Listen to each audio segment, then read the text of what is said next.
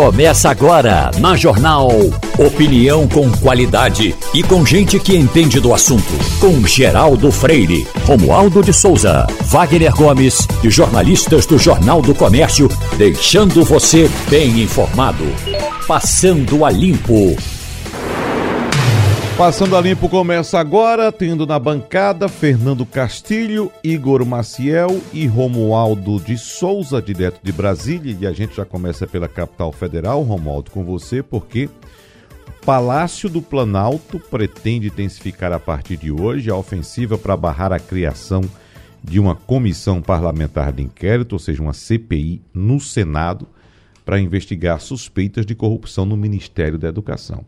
A articulação do governo, que até então estava sendo tocada pelo novo líder do governo da casa, Carlos Portinho, que é do PL do Rio de Janeiro, deve ganhar o reforço do senador Flávio Bolsonaro, que também é do PL do Rio, filho do presidente e responsável por coordenar a campanha à reeleição do pai, o presidente Jair Bolsonaro. Ocorre que a oposição pretende protocolar ainda hoje, ao meio-dia, o pedido de CPI para investigar as denúncias de corrupção no MEC, Romualdo de Souza, e quem vai ganhar esse cabo de força, o governo ou a oposição?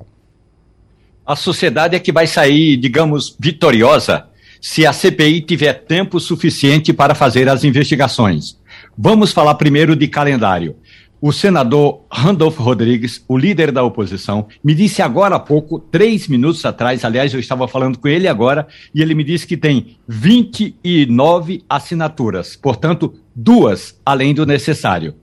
Então, ele vai fazer o protocolo dessa CPI hoje ao meio-dia, e aí tem toda a burocracia de uma CPI. Então, primeiro calendário, primeiro passo, entrar com o requerimento. Randolfo Rodrigues disse que tem promessa para mais duas assinaturas.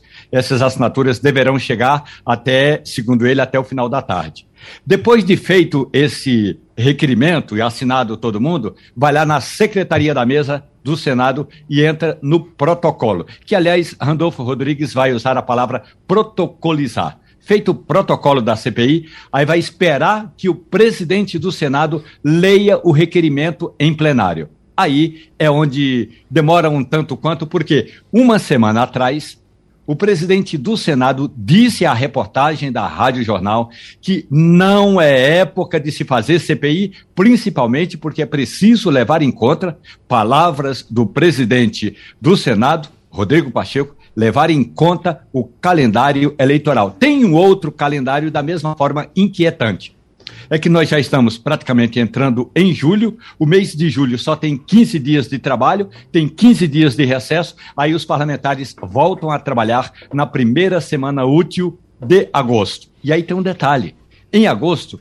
a maioria da, eh, do, dos congressistas já está em campanha, seja eh, por eles, eh, porque tem um terço dos senadores que vão deixar o mandato agora em 1 de fevereiro, e mesmo aqueles que não estão é, concorrendo estão apoiando candidaturas. O que o presidente do Senado tem dito é a questão do, do calendário. Ele diz que não vale a pena fazer CPI agora. E, para terminar, tem uma outra questão que é a mobilização todo presidente da República evita uma CPI. Vamos ver como é que o Palácio do Planalto, e aí essa, lá dentro do Palácio do Planalto, essa tarefa está sob a responsabilidade do chefe da Casa Civil, o presidente licenciado do Partido Progressista, Ciro Nogueira, está trabalhando com os parlamentares que já assinaram, mesmo aqueles que não são propriamente de situação de apoio ao Planalto, para que retirem esse apoio. Depois que o presidente do Senado lê o requerimento, aí imaginemos que ele leia esse requerimento hoje à tarde, que ele não vai fazer isso, mas se ele ler hoje à tarde, tem até a meia-noite para aumentar a quantidade de apoios ou reduzir. Se cair para menos de 27 apoios, a CPI vai para o arquivo, Wagner. Mas, Romualdo, o presidente do Senado, Rodrigo Pacheco, disse ontem que se depender dele, vai haver celeridade na instalação dessa CPI. Qual o Rodrigo Pacheco que está mais confiante para nós aqui? O que disse isso, que eu repeti agora, ou o que disse a você que esse não é o momento de se fazer CPI? O, o, senador Rodrigo Pacheco está em viagem ao exterior. Ele disse que, ao chegar no Brasil, vai ler o requerimento e vai reunir os líderes partidários. O que Rodrigo Pacheco está ganhando tempo é, primeiro, há uma assessoria jurídica no Senado que está dizendo: presidente, vamos nos lembrar que o senhor retardou a CPI da Covid-19 ou a CPI da pandemia. A oposição foi ao Supremo e o STF mandou instalar a CPI. O que o Rodrigo Pacheco tem dito é o seguinte: tem uma CPI na frente. Já há um, um, requerimento de CPI para que ela investigue o crime organizado. Não, não há problema, não há problema que duas CPIs entrem em funcionamento simultaneamente. E aí eu estou acreditando que o presidente do Senado, Rodrigo Pacheco, ainda não tomou a decisão. Agora, Igor Maciel, imagine o tamanho do estrago que uma CPI pode causar em uma candidatura à reeleição, como é o caso de Jair Bolsonaro, levando em consideração que as notícias, as denúncias, melhor dizendo, vão surgindo, a cada dia surge uma nova, e hoje, inclusive, já a, a, surgiu outra, apontando que os pastores Gilmar Santos e Arilton Moura, né, que tinham poder, parece, aparentemente, sob a agenda do então ministro da Educação, Milton Ribeiro, e além de praticarem atos supostamente de corrupção, também poderiam estar praticando uh, o que se chama uh, de uh, cooptação, vamos dizer assim, de servidores do FNDE, como essa informação que acaba de sair apontando que os pastores teriam oferecido uma moto a um servidor para, digamos, esse servidor ajudar esses, pastor, esses pastores numa, numa, nessas ações que eles promoviam dentro do Ministério da Educação. E o que chama é, a atenção também, Igor Maciel, é que essa informação foi repassada pelo atual ministro da Educação, Vitor Godoy, Igor. Ô, Wagner, primeiro bom dia para você, bom dia para Romualdo, bom dia aos ouvintes. Ah, tem uma coisa que é muito ruim de tudo isso que você falou aí. É, esses, essas informações que vão escalando. O problema, quando o problema vai escalando, ele vai crescendo, é, e isso sempre acontece em, em, denúncias de corrupção. Você tem a denúncia inicialmente, aí pensa que, olha, aquilo ali vai, vai, vai acabar por ali. Isso geralmente quem é o quem está envolvido fica preocupado com isso e fica torcendo por isso. Vai acabar ali, acabou nisso, não vai passar disso. Só que aí começam a aparecer porque existem interesses e aí esses interesses vão provocando isso. Então você vê que começa a aparecer outra coisa e outra coisa sempre. Sabe qual é o grande problema numa eleição, numa disputa, numa campanha eleitoral? O grande problema é você ter que ficar se explicando. Quando você é, ao invés de você estar apresentando propostas, ao invés de estar seguindo o seu roteiro, porque campanha é muito script, é muito roteiro. Você tem o seu roteiro ali, você vai seguir aquele roteiro em busca dos seus votos. Quando você não consegue seguir o seu roteiro e você tem que ficar o tempo todo parando para se explicar, você perde tempo e, além de tudo, você passa uma imagem de fragilidade que numa campanha é muito ruim. Ainda mais quando você não está liderando, quando você é questionado o tempo todo. Talvez o Romualdo possa falar isso, mas a, a questão da escolha do vice, por exemplo, é, ontem Bolsonaro disse, olha, o vice, ontem, anteontem, aliás, ele disse o Bolso, Bolsonaro disse o vice vai ser Braga Neto. E o, ele não combinou com o Centrão, ele não combinou com ninguém. O Centrão, inclusive, estava defendendo o nome de Tereza Cristina, ex-ministra da, uh, da Agricultura. Então, ele tinha ali, é, podia negociar, podia conversar, mas ele não fez isso. Então, ele já causa um problema com o Centrão, e o Centrão já fica preocupado com ele. Além disso, ele tem que estar o tempo todo se explicando, e aí ele fica frágil por conta disso. Numa situação em que ele tá para ser abandonado pelo Centrão, porque tem gente do Centrão que só não vai. No, nos bastidores, quando você conversa, ele diz, ó, se ele não crescer, se ele não começar a reagir, a gente vai pular fora. Tem gente no Centrão que diz isso. E isso tem prazo para acontecer. Seria agora julho, agosto. Então, pode acontecer isso, e num momento como esse, ele ter que ficar se explicando é realmente, eleitoralmente, é trágico. Uhum. Tem um detalhe Wagner, se me permite. Pois não. É bom lembrar que no passado, quer dizer, um passado recente, para a gente não esquecer, a CPI dos Correios começou numa investigação a um, um funcionário dos Correios chamado Maurício Marinho. Era aliado, apadrinhado é, pelo então presidente do partido, Roberto Jefferson. Bob Jefferson tinha colocado Maurício Marinho ali e Maurício Marinho aparece recebendo uma pequena propina, 3 mil reais pequena para o esquema que a CPI revelou. Então, ah, vai puxando um novelo aqui, esticando uma cordinha lá, a informação vai sendo desdobrada e deu no que deu a CPI dos Correios, que foi um dos maiores esquemas de corrupção que o país já, já conheceu, que foi o mensalão do PT. Portanto, o receio não é apenas essas informações Apenas quando eu quero dizer, porque essas já seriam suficientes para derrubar um presidente da República, mas não é apenas essa informação do F NDE, é que essas informações poderão ter desdobramentos ainda mais graves. Na semana passada, o presidente Jair Bolsonaro falou: olha, eu exagerei quando disse que colocava a cara no fogo por Milton, referindo-se eh, referindo-se ao ex-ministro da Educação. Mas a mão no fogo eu coloco. Ali, me parece, disse o presidente, que foi apenas tráfico de influência tráfico de influência num país sério da cadeia. Portanto, é bem provável que, se de fato o presidente do Senado não se sentar em cima desse requerimento, ainda que se sente, esse requerimento vai bater, de certeza, no Supremo Tribunal Federal. E se a CPI vier a ser instalada, aí a gente vai ter um pandemônio, porque a oposição vai, que, vai querer queimar o governo e a oposição vai estar em campanha para derrubar o atual governo. O atual governo vai se defender. Ou seja, votação no Congresso Nacional já era. Rapaz, e a, e a respeito dessa. É, deixa eu chamar a Castilha aqui, Sim. Igor, que está esperando a gente também aqui para poder falar, porque a respeito dessa época a qual Romualdo de Souza se referiu, Castilho, se dizia o seguinte: CPI a gente sabe como é que começa, mas não sabe quando é que termina. Bom, e para essa, a oposição está se articulando aí para reeditar a mesma dobradinha da CPI da Covid. Renan Calheiros e Randolfo Rodrigues no, Randolfo Rodrigues no comando do colegiado. Você ainda acredita nessa máxima, Castilho, de que CPI a gente sabe como é que começa, mas não sabe como é que termina? Acredito.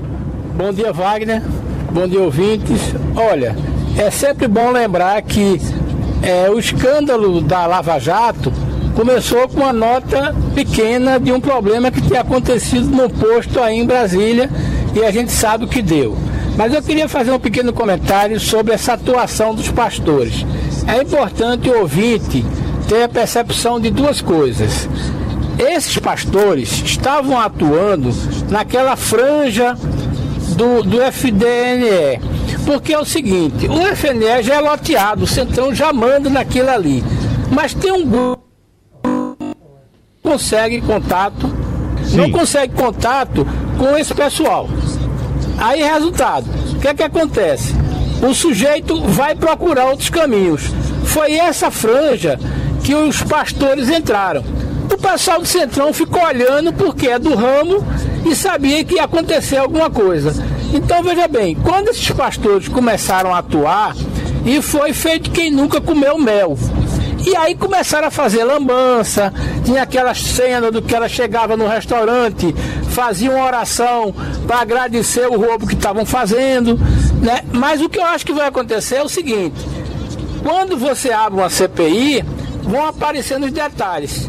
Curiosamente, a cada dia que passa, os detalhes estão ficando mais picantes.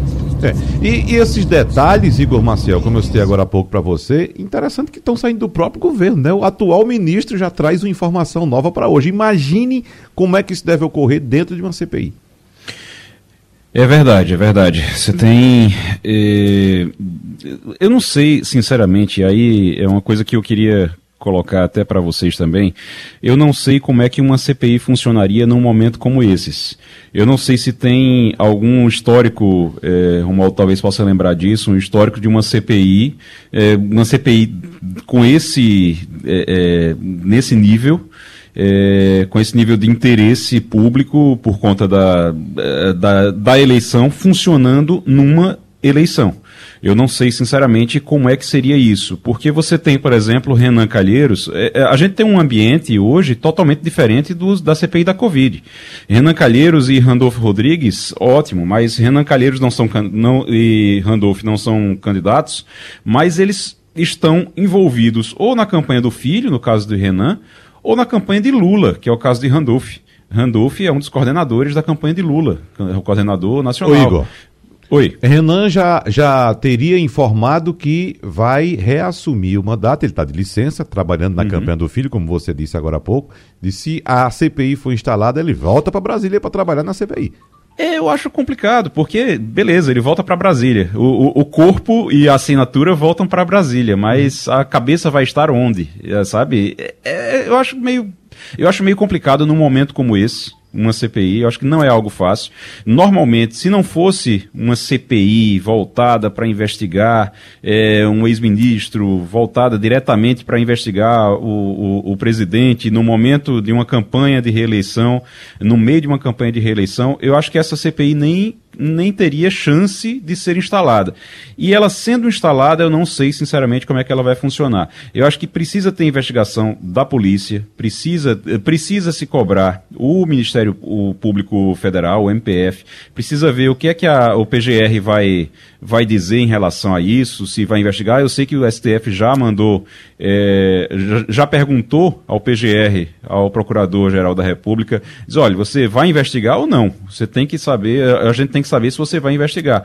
Então, é, é, algo que precisa ser cobrado nesse nível. Eu não sei até que ponto ficar esperando para uma CPI. E eu não sei, sinceramente, num momento como esse, a qualidade da investigação de uma CPI é, no momento eleitoral. Eu acho realmente muito, muito complicado. Agora, o impacto é terrível uhum. para a campanha. Mas também pode ser, não sei, talvez uma CPI, como a gente, como vocês disseram aí agora, a gente não sabe, a gente sabe como começa, não sabe como termina. Já pensou se essa CPI ajuda Bolsonaro? Uhum. E aí o tiro vai sair pela culatra no caso deles. É. É, agora, uh, Romualdo de Souza, mudando um pouco de assunto, mas ainda em Brasília, outro tema bastante delicado também foi o fato de o presidente Jair Bolsonaro assinar ou editar um decreto que dá poderes para que a Advocacia Geral da União opine se atos do governo neste ano ferem ou não a legislação eleitoral já durante o processo interno de elaboração desses atos. Ou seja, colocando a Advocacia Geral da União, Romualdo, como árbitro nesses processos. É. O, o que ontem eu conversei com um jurista que acompanha e que já trabalhou durante muitos anos assessorando diferentes partidos na campanha eleitoral, e a gente não conhece nenhum, nenhum precedente em que o, o advogado da União o que é a AGU? A Advocacia Geral da União é o advogado do Estado, representa o Estado quando tem um processo, por exemplo, no Supremo Tribunal Federal. Então, vai lá o advogado ou representante da AGU e advoga em favor do Estado. Nesse caso específico do decreto do presidente Jair Bolsonaro, há quem diga que é como se fosse uh, o presidente da República nomeando um advogado público para defender a ele, a ele, a Jair Bolsonaro. Quando já há um advogado do PL para defender Jair Bolsonaro como candidato e já há a Advocacia Geral da União para atuar em favor do presidente da República. Então, nesse caso aí, eh, eu entendi, pelo que eu entendi com alguns Uh, especialistas na área de direito eleitoral, é que o presidente Jair Bolsonaro criou mais um departamento para defender as ações do governo. Vamos nos lembrar um fato importante. Está nas mãos do senador Fernando Bezerra Coelho, do MDB de Pernambuco, um relatório que trata da chamada PEC que dá poderes para que o governo crie, entre outros benefícios, o voucher caminhoneiro. Fernando Bezerra Coelho disse hoje à Rádio Jornal o seguinte: olhe, no caso específico do Auxílio Brasil e do auxílio gás, já há precedentes de a gente alterar o valor, ou seja, aumentar aquela, o valor daquele benefício. Ótimo. Mas no caso do Vale, uh, vale Caminhoneiro ou Voucher Caminhoneiro, é um benefício novo em época de campanha eleitoral. O relator, Fernando Bezerra Coelho, pediu um parecer à Advocacia Geral da União, mas ele tem também um outro parecer da, uh, do Senado Federal. Esses dois pareceres estão à mesa do senador pernambucano e hoje ele diz como é que vai agir. Então, a AGU já deve começar a atuar para defender o governo para ter condições e poderes de criar um benefício em época de campanha eleitoral, o que é novidade na República. O que é que você diz, Castilho? Olha, é o seguinte, eu hoje fiz um comentário na JC Negócio exatamente sobre isso. Alguém disse ao presidente que os caminhoneiros vão dar a ele 2 é, milhões de votos. Só que é o seguinte, os caminhoneiros hoje não representam a força que representaram no passado e tão menos ainda do que depois da greve dos caminhoneiros que aconteceu em 18, quando pôs na lona o governo Michel Temer. O problema é o seguinte, Romualdo sabe disso também, a gente está vendo é o seguinte, não tem cadastro. Ninguém sabe quantos são. O único cadastro que existe que fala de caminhoneiro é uma lista de pessoas que tem registro na NTT. Aí tem de combeiro a caminhoneiro de grande porte. O governo, aí é aquela história, como é que você vai distribuir isso? Quando você fala do Bolsa Família, do Cade Único, né? Do Galho Gás, tá tudo organizado. No caminhoneiro não, não tem nada. Tá entendendo? Então, por exemplo, existem seis associações que dizem representar os caminhoneiros. Veja que confusão. E só para finalizar, Naquela greve de 18, o governo só conseguiu organizar uma conversa quando chamou os donos de transportadoras. Porque os caminhoneiros autônomos diziam uma coisa, outro dizia outra. Então, o problema é o seguinte: disseram ao presidente que existe um milhão de caminhoneiros que podem apoiar ele na campanha.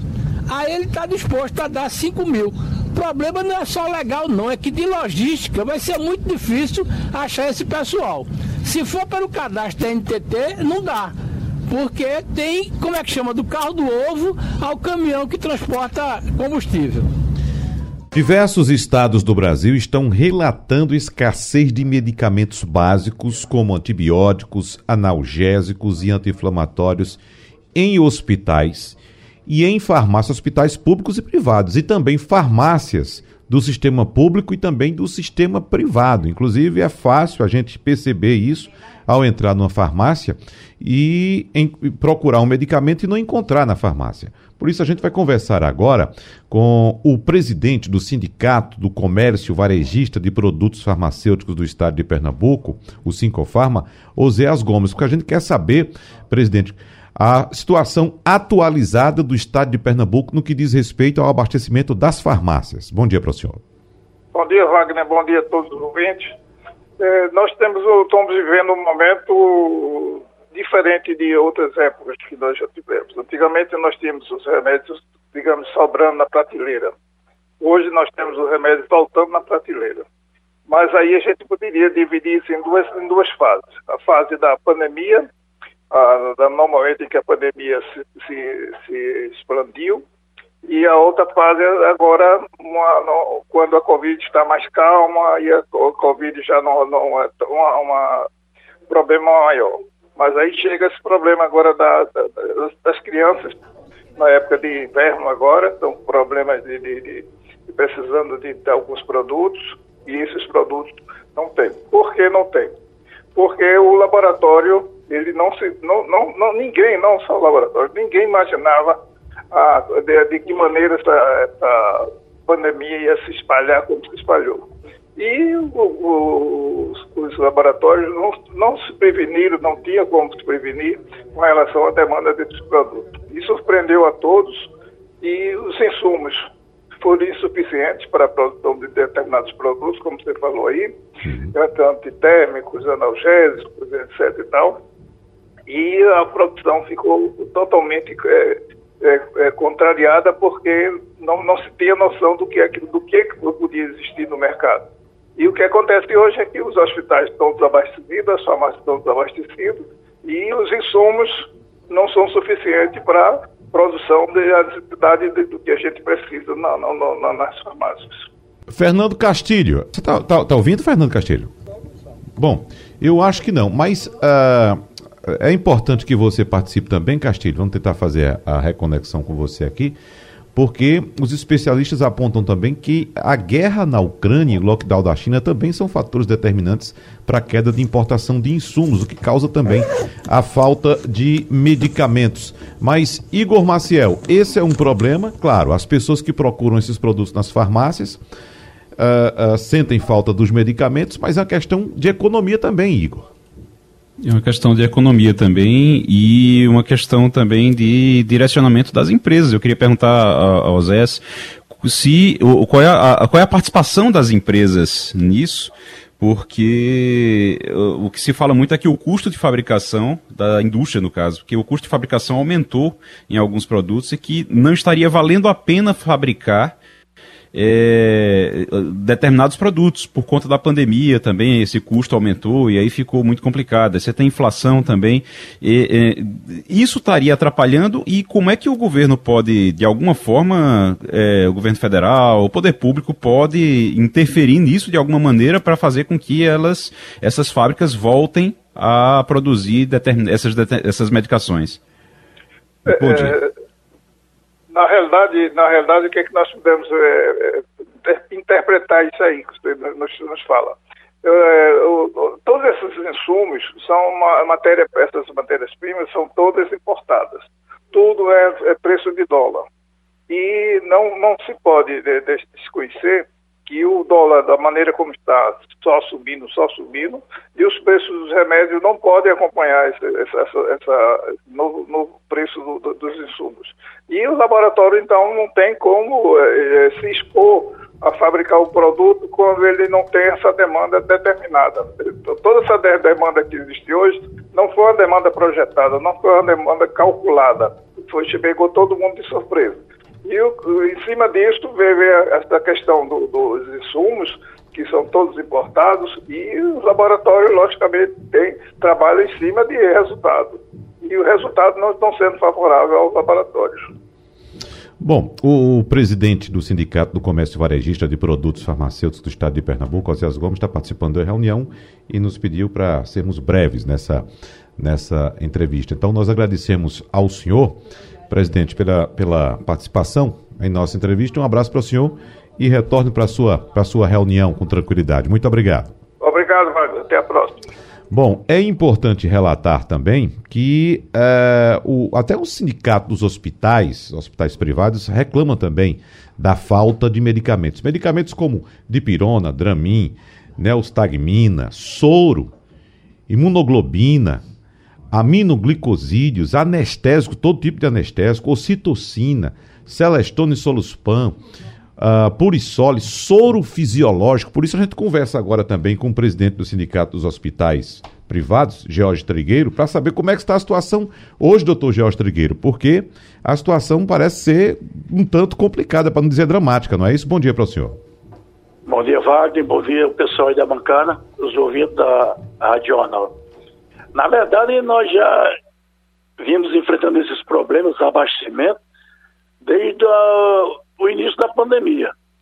Lógico que sabemos que a dificuldade de aquisição de alguns insumos no início da pandemia, principalmente de EPIs, ou seja, equipamentos de proteção individual, associado à falta de medicamento, trouxe à tona a grande dependência que nós temos desses insumos e medicamentos de todos os países, praticamente, Índia e China. Houve uma desindustrialização no país e, como foi bem dito aí pelo representante do, do, dos laboratórios, esses insumos, na grande maioria, são importados. E hoje, com esse pareamento com o dólar, recentemente o Ministério da Saúde liberou esses medicamentos especiais para preço livre. Alguns medicamentos apareceram, outros não apareceram. Hoje, essa crise de antibióticos, antitérmicos, principalmente relacionada ao atendimento das crianças, está trazendo grande dificuldade. Agora, o que nós estamos vendo, como você falou, faltando aí soluções fisiológicas, que os pacientes de hemodiálise estão sofrendo muito. E vale lembrar que nós temos aqui o LAFEP, que foi um laboratório que fazia o abastecimento praticamente de toda a região Nordeste, com essas soluções parenterais de grande volume soro fisiológico, soro glicosado, o ringue. Nós temos aqui em Mobrais, você falou imunoglobulina, nós exportamos plasma e não fabricamos os soros para hemofilia, para albumina, imunoglobulina. Quer dizer, houve uma desestruturação do parque industrial farmacêutico e a consequência é essa. O mercado, o, próprio representante do laboratório, não vão ter prejuízo para vender medicamento barato. Não tem uma regulação, não tem fabricação. Agora, recentemente em São Paulo foi criada uma nova secretaria de saúde, mais especificamente para reativar o, parque tecnológico da fabricação desses insumos. Nós não podemos ficar nessa dependência. Como está acontecendo aí, mudando um pouco até de assunto, nós, as nossas refinarias de petróleo sem funcionar e nós exportamos com autodependência petróleo e importando diesel e, e, matérias refinadas. Então a, a, a, lógica é a mesma. É que essa globalização inicial, que todo mundo ia se comunicar, bastou vir a pandemia, a guerra da Ucrânia, para desorganizar todo esse sistema de, de, de globalização capitalista, como eles falam. Uhum. Romualdo de Souza. Jorge Trigueiro, muito bom dia para o senhor. Na bom semana dia, passada, teve uma reunião via internet do BRICS, que é esse grupo de países Brasil, Rússia, Índia, China e África do Sul, e era para falar exatamente sobre a reorganização desse bloco comercial pós-pandemia. O primeiro-ministro da Índia, Narendra Modi, prometeu, prometeu que a Índia está retomando a fabricação e a distribuição desses insumos a que o senhor se refere. Mais ainda, Narendra Modi disse que os países aliados, nesse caso Brasil, Rússia, China, Índia e África do Sul, serão os primeiros a receberem esses insumos. A notícia caiu muito bem aqui perto de Brasília, Jorge Trigueiro, que é na região de Anápolis, em Goiás, um dos maiores polos eh, de laboratório farmacológico do país. O senhor acredita que essa promessa do primeiro-ministro, essa mobilização dos produtores de, de de medicamentos aqui no Brasil e essa necessidade de que a sociedade brasileira precisa saber de que pode haver um desabastecimento, isso tudo não pode dar uma agilizada e o Brasil ter uma respirar, ainda que é, sob efeitos do, de aparelhos? É, você colocou bem. É, nós estamos numa situação, você falar em relação ao primeiro-ministro da Índia, mas ele foi o primeiro a suspender a exportação de vacinas e de insumos para os outros países enquanto não atendesse a sua população. População é, enorme, aí 3 bilhões de pessoas, 2 bilhões de pessoas. Foi um dos primeiros. Eu reconheço o polo é, farmacológico aí de, de Goiás, mas em Pernambuco nós estamos também tentando reativar esse polo aqui também. Uma fábrica agora em Suape foi inaugurada recentemente, um grande laboratório, o Axê, já tem outra indústria querendo chegar aqui, mas isso tem que ter uma política de Estado, isso tem que ter uma política nacional. Né? Um, qualquer fabricante chegar a colocar no, no local para concorrer com outro local e ficar descontrolado. Tem que ter um espaço tecnológico eh, dentro das regiões onde sejam atendidas as populações mais necessitadas. Eh, recentemente nós tivemos dificuldade de remédio para malária, remédio para leishmaniose, remédio para doença de Chagas. Então, essas doenças negligenciadas também estão sem atenção. Eu acredito que o BRICS, mesmo você falou recentemente, como o G7 agora está reunido, para discutir onde eles vão importar gás e petróleo que a Rússia, eles estão dizendo que não vão retomar negociações com a Rússia. Então o sistema é um sistema mundial, não é um sistema só que eu vou abrir uma fábrica aqui, eu abrir uma fábrica ali. Tem que repensar globalmente. Lógico que o Brasil deve ter seus parceiros e incentivar a reativação do parque de, é, direcionado à questão de saúde. Doutor Jorge Trigueiro, muito obrigado pela sua colaboração mais uma vez aqui com Passando a Limpo. Um abraço para o senhor e até a próxima, doutor Jorge. Muito obrigado e à disposição. Estávamos falando a respeito da escassez de medicamentos no Brasil. Uh, devido, claro, a esse cenário global, inclusive apontado por Romualdo de Souza, incluindo a nossa conversa aqui com o Dr. George Trigueiro, que é o presidente do Sindicato dos Hospitais, incluindo os BRICS aqui. E eu estou lembrando, Fernando Castilho, aqui, que ontem, uh, no, no esteio aí do que existe de previsão do mercado de falta de combustível no Brasil, sobretudo diesel. Exatamente. Já, já que a demanda aumentou pelo diesel e o Brasil diminuiu a, o refino de diesel e também, evidentemente, por causa da crise global, a importação. Então, o presidente Jair Bolsonaro disse ontem que existe uma chance de o Brasil comprar diesel da Rússia. A Rússia garantiu que vai manter é. o comércio de fertilizantes com o Brasil. A Rússia quer compradores, porque sabe que está sendo cercada de sanções, principalmente no, no, no, mercado europeu. Então, na Ásia e, e na América, ela quer buscar novos parceiros. É. Como é que vai ficar essa história? Até porque daqui a pouco eu vou chamar também é, é, Romualdo para confirmar uh, ou para comentar quais são as consequências políticas no cenário internacional é. para o Brasil. É, o que acontece é o seguinte hoje, para que o nosso ouvinte, é, a Rússia, com essa dificuldade dela, ela está transportando muito petróleo para a Índia a preços de ocasião. Então, como a Índia tem uma capacidade de refino extraordinária e estava com essa, essa, capacidade finalmente de fazer diesel não é o diesel S10, mas ela faz um diesel razoável. É o diesel comum, não é comum, isso? né? E gasolina. Então, no primeiro momento, a Rússia, fechando com a Índia, passou a transportar quantidades astronômicas de petróleo. Qual é o fato novo? No começo desse mês, é, a Rússia começou a conversar com Itamaraty, né? Sobre o seguinte: vocês estão precisando de óleo diesel? Nós temos e o preço é bom. Esta semana, acho que no, aliás, no, na, na, semana passada, houve uma conversa da embaixada brasileira na Rússia para saber se isso era verdade. Eles disseram que era, havia promoção. Qual é a dificuldade? Arranjar o financiamento, porque ou você paga à vista, porque não tem banco internacional querendo fazer essa operação. Então tem que ser uma operação mais complexa. E aí o governo brasileiro procurou a Abicom, né, é, numa sondagem para saber se havia necessidade, se eles topariam.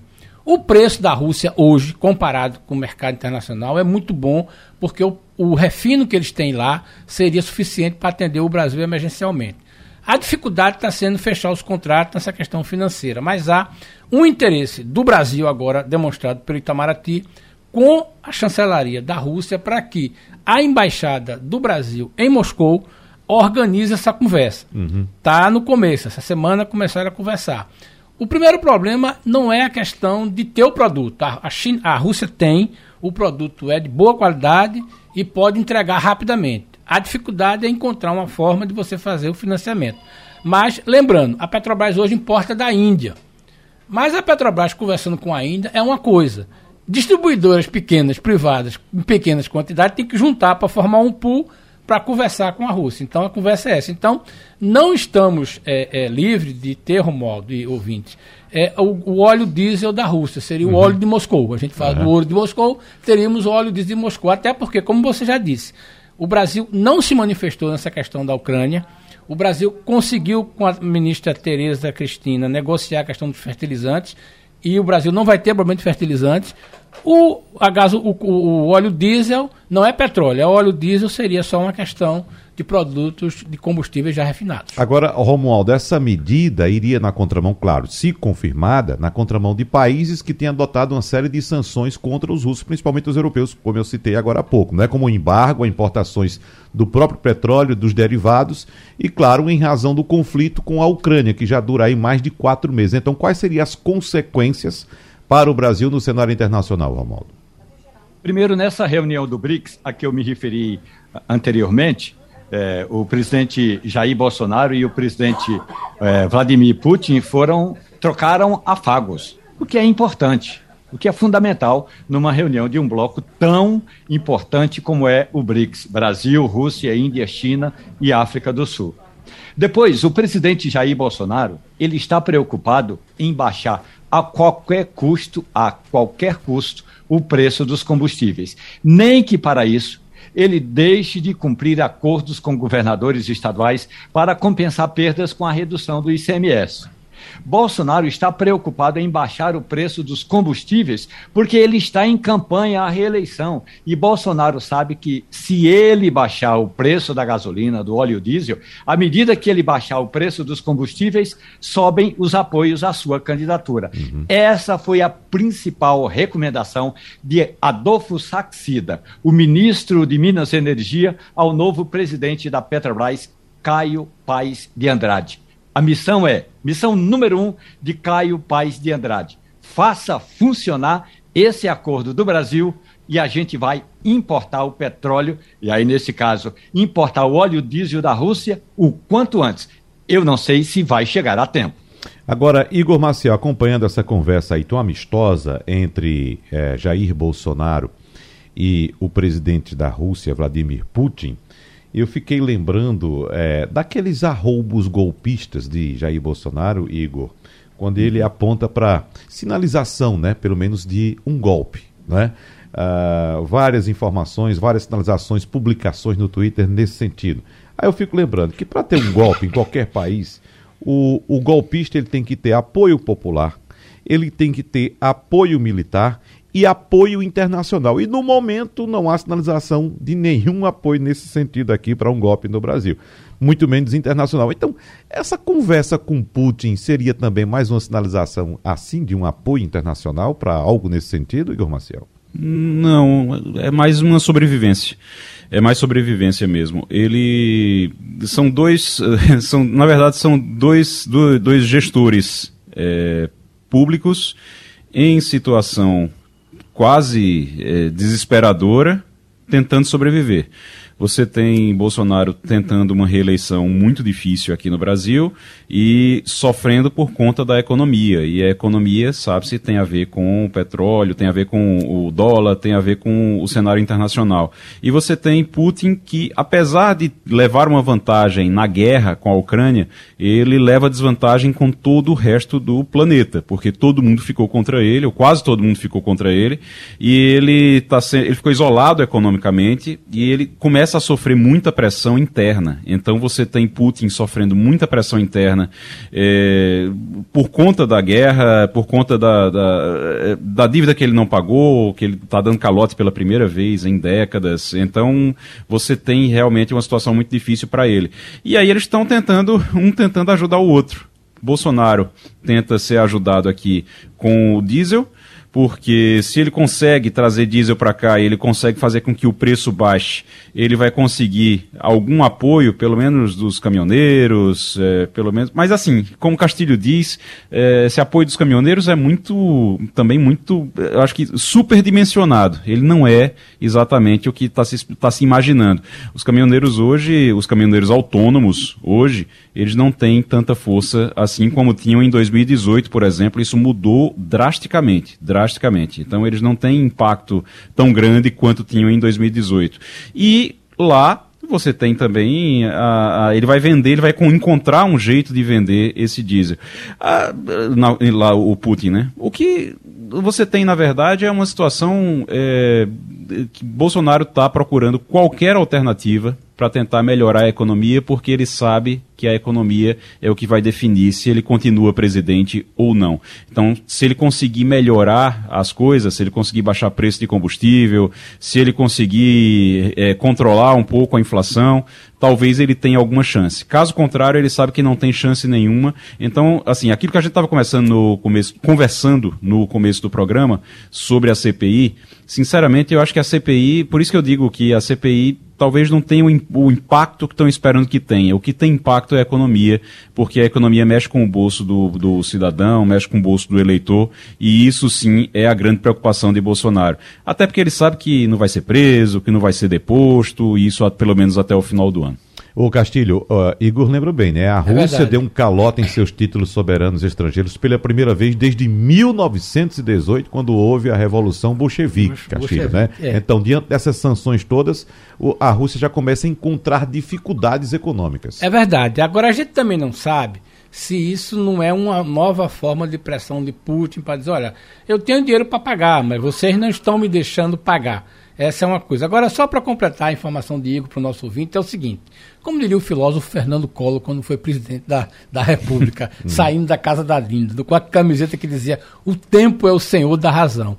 Neste caso, o presidente Bolsonaro precisa dramaticamente de resolver essa questão ainda agora, esse mês, para quê? Para dar tempo que esse óleo diesel chegue até agosto e setembro. Antes da eleição. Antes da eleição. Qual é o medo do presidente? Qual é o medo do governo? É que por algum problema você tenha Basta duas ou três cidades ter desabastecimento para você reverberizar isso. Então, há uma ação do governo para dizer o seguinte: nós temos que ter, garantir o abastecimento de óleo diesel principalmente, né? Porque a gente não pode correr o risco de em setembro acontecer falta de diesel. Não é isso, até porque vai estar a safra. Então, esse é um movimento muito forte do governo. Agora, e você tem algumas coisas curiosas, como racha nos estados.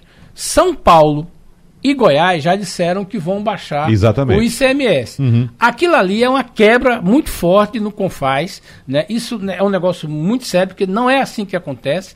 E o governo de São Paulo e o governo de Goiás estão dizendo: olha, eu vou baixar o meu.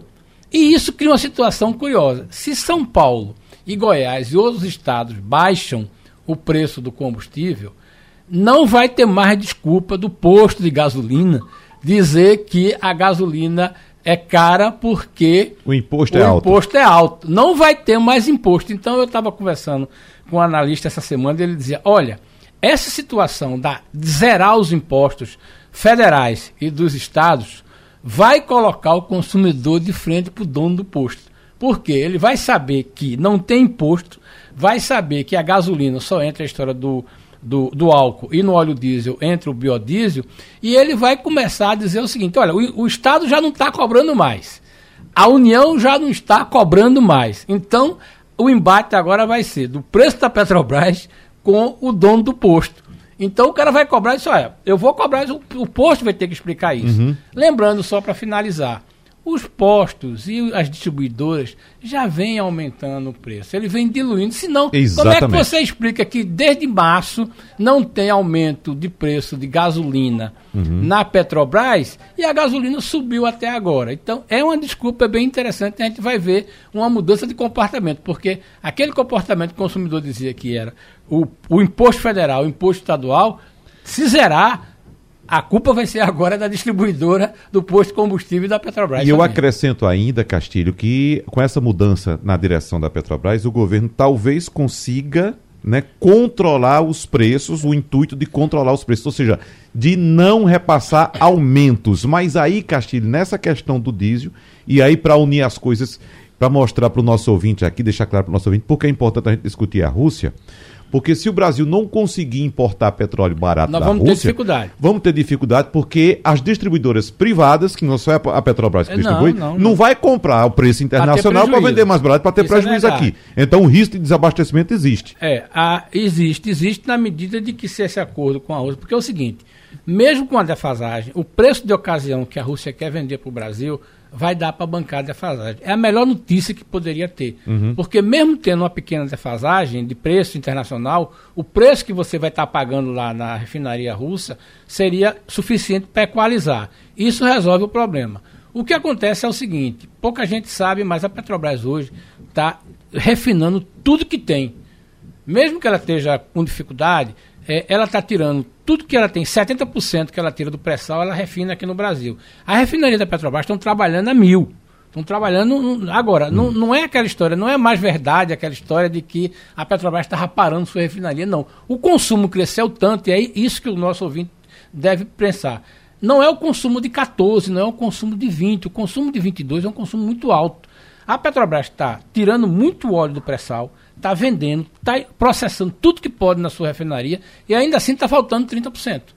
O problema é o seguinte, é que a gente fala muito, mas esse país é muito grande. E os números assim são um milhão de barris dia, uhum. 200 milhões, está entendendo? Então essa é uma questão muito séria. Agora, se a questão da Rússia for viabilizada, eu acho que é a questão do desabastecimento zero. Mas, se não conseguir, eu... nós vamos ter uma dificuldade. Rapidinho, Igor, por favor. Eu... Rapidinho, por Só favor. tirar uma dúvida bem rapidinho, Castilho, porque agora eu fiquei pensando o seguinte: se você tem um problema de desabastecimento de 30%, é, os, produ... os importadores de hoje que não compram da Rússia, eles compram de outros países, como o Wagner disse, compram é. com preço mais alto. É verdade. E, e aí, o que acontece é o seguinte: você traz 30%, pra, você traz petróleo da, é, da Rússia para cobrir 30%. Os outros 70%, que são responsabilidade hoje dos, é, desses importadores, eles não vão mais pegar por esse preço, não vão pegar da Rússia, vão represar. Então, é. não vai ter falta de qualquer. Não, não vai ter falta de qualquer forma, não? Não, veja bem, você tem assim: 70% a Petrobras entrega com o óleo dela. Dos 30% que precisam para completar os 100, a Petrobras garante pelo menos aí 15%. Isso já está contratado. Ah, tá. Existe um buraco aí, não é de 30, é de aproximadamente 15% das necessidades, né, para você evitar totalmente a questão do desabastecimento. Claro uhum. que você pode reduzir o impacto disso gerenciando os estoques. Você não gasta isso do dia para a noite. Você tem a Petrobras e, e, as distribuidoras vão gerenciar isso aí.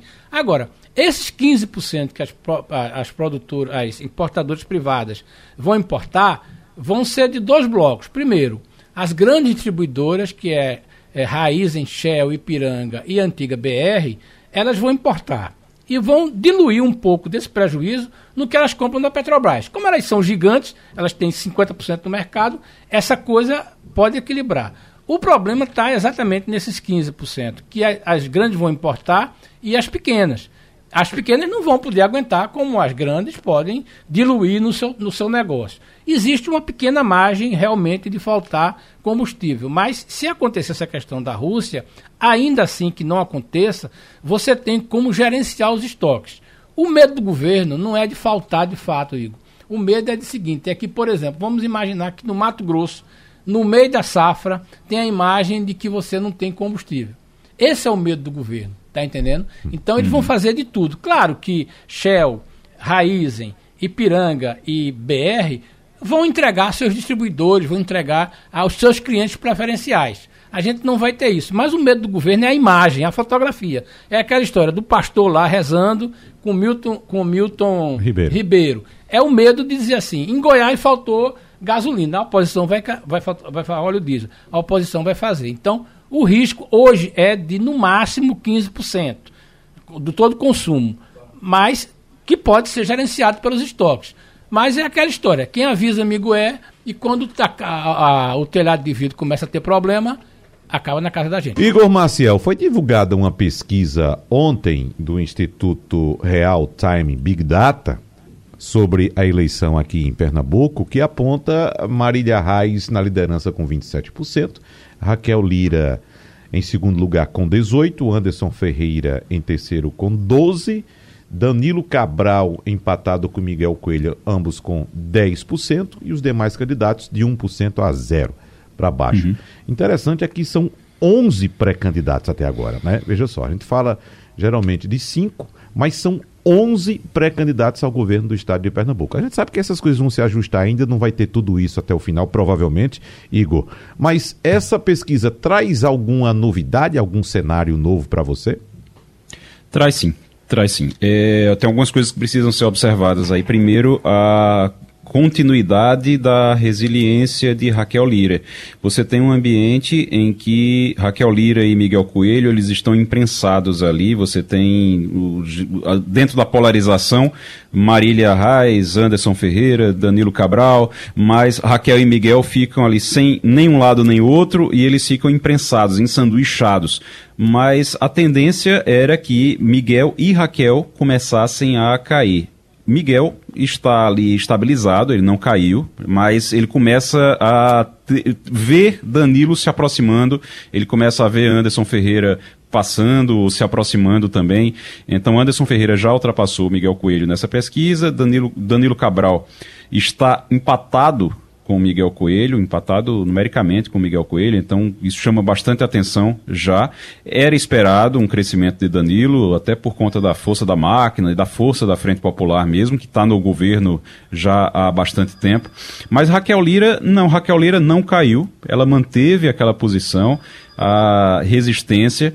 Existe, ontem eu estava conversando com, com uma pessoa que está dentro do, do, do, cenário mesmo, está dentro, está acompanhando isso, é um, é um pré-candidato, mas não ao governo, um pré-candidato a, a, deputado federal, e ele dizendo, e ele não é da chapa de Raquel, ele não é da, da, do palanque de Raquel, e ele dizendo que essa resistência está chamando atenção e que o fato de, de ela se manter ali pode fazer com que o voto de gênero ele comece a passar a ser transferido ali de Marília em algum momento para Raquel. Isso pode acontecer.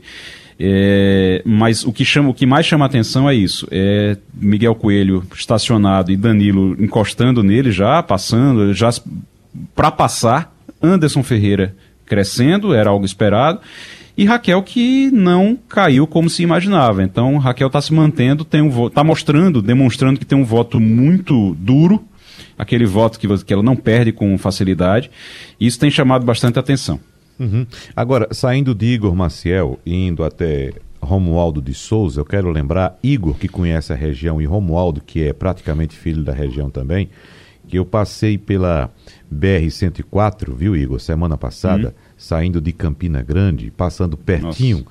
da segunda cidade natal de Romualdo de Souza, que é Taquaritinga do Norte, e como eu fiquei triste com o cenário que eu vi da BR-104, principalmente quando a gente chega perto de Santa Cruz de Capibaribe, Romualdo de Souza.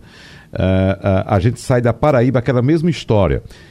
Eu posso até comentar depois, em outra ocasião, com mais tempo, a situação da, da, da Paraíba, que a gente tinha sempre como estradas excelentes. Não são mais assim, é. não são mais assim, certo? Mas assim, em relação a Pernambuco, é uma tragédia. A diferença é abissal. Romualdo de Souza, eu queria saber o, o que é que você traz daí de Brasília, de exemplos de estradas e também é, seu comentário a respeito de como esses pré-candidatos podem trocar desse assunto, porque eu tenho certeza que quando você vem aqui para tomar seu café em Taquaritinga do Norte, você pena com a situação das estradas pernambucanas. A BR-104, ali a partir de Santa Cruz de Caparibe em direção a Caruaru, é uma buraqueira só, obra inacabada de duplicação, uma verdadeira vergonha, Romualdo de Souza.